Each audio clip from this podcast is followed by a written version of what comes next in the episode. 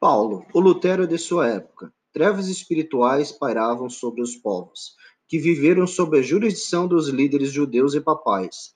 A liderança em cada uma dessas épocas conseguiu mudar a doutrina da justificação pela fé para a falsa doutrina da salvação pelas obras. Deus não era visto como um ser amoroso e misericordioso. As pessoas davam mais valor à tradição e os seus ensinos dos líderes religiosos do que um conhecimento pessoal de Deus. Paulo e Martinho Lutero tiveram experiências semelhantes, cada um em sua época.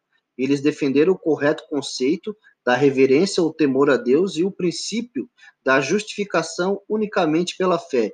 Nenhum deles minimizou a importância de boas obras, nem da santificação. No entanto, ambos chegaram à conclusão de que não podemos nos tornar semelhantes a Cristo sem antes compreender a nossa verdadeira condição e impossibilidade de guardar a lei pela nossa própria capacidade. As Escrituras encerrou tudo debaixo do pecado, a fim de que a promessa, que é pela fé em Jesus Cristo, fosse dado aos que creem. Gálatas 3, verso 21 e 22. A nos tornarmos cada vez semelhantes a Cristo, a sua justiça se tornará uma fonte que nos levará a experimentar novos sentimentos em relação aos outros. Permanecemos ligados a esta fonte pelo constante estudo e a meditação em Sua palavra. Assim, desenvolvemos uma maior intimidade com Deus. Pense nisso. Você acha que precisamos nos comportar de certa forma para obter a aprovação de Deus? Identifique qual é o princípio que está por trás dessa compreensão. Pesquise na Bíblia e nos livros nos, nos livros do Espírito e Profecia para obter uma compreensão mais equilibrada do assunto. Aonde foi estabelecida a primeira igreja gentílica? Quais os acontecimentos? A ida dos cristãos para lá. Qual lembrança do Antigo Testamento essa história traz? Atos, capítulo 11, verso 19 a 21. Atos 11, capítulo, versículo 19 a 21. Diz assim: Estando os que foram dispersos por causa da tribulação que sobreveio a Estevão, se espalharam até a Fenícia, Chipre, Antioquia, não anunciando a ninguém a palavra, senão somente aos judeus. Alguns deles, porém, que eram de Chipre e de Cirene, que foram até Antioquia, falavam também aos gregos, anunciando-lhe o evangelho do Senhor Jesus.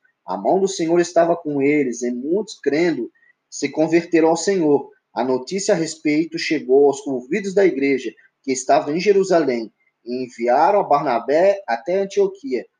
Tendo ele chegado, vendo a graça de Deus, alegrou-se e exortava a todos a que com firmeza de coração permanecessem no Senhor, porque era homem bom, cheio do Espírito Santo e de fé, e muita gente se uniu ao Senhor. E partiu Barnabé para Tarso à procura de Saulo, e tendo-o encontrado, levou para Antioquia. E por todo um ano reuniram-se naquela igreja, ensinaram numerosa multidão em Antioquia, e foram os discípulos pela primeira vez chamados de cristãos. De acordo com Atos 11, 20 a 26, o que aconteceu em Antioquia que resultou na visita de Barnabé à cidade de sua decisão? Posterior a de convidar Paulo para se juntar a ele ali. Que descrição é apresentada da igreja daquela comunidade? Versos 20 a 26 agora. Alguns deles, porém, que eram da cidade de Chifre e Cirene, que foram até Antioquia, foram falavam também com os gregos, anunciando o evangelho do Senhor Jesus. O evangelho do Senhor Jesus sendo pregado aos gentios.